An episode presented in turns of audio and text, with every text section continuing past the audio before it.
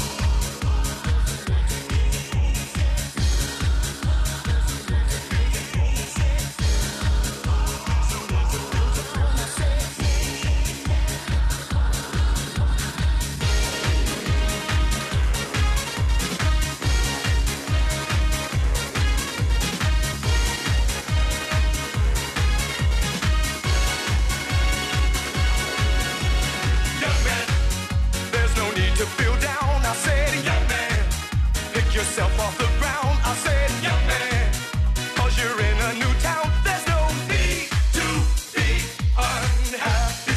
Young man, there's a place you can go. I said, young man, when you're short on your dough, you can stay there. And I'm sure you will find many ways to have a good time. It's fun to stay at the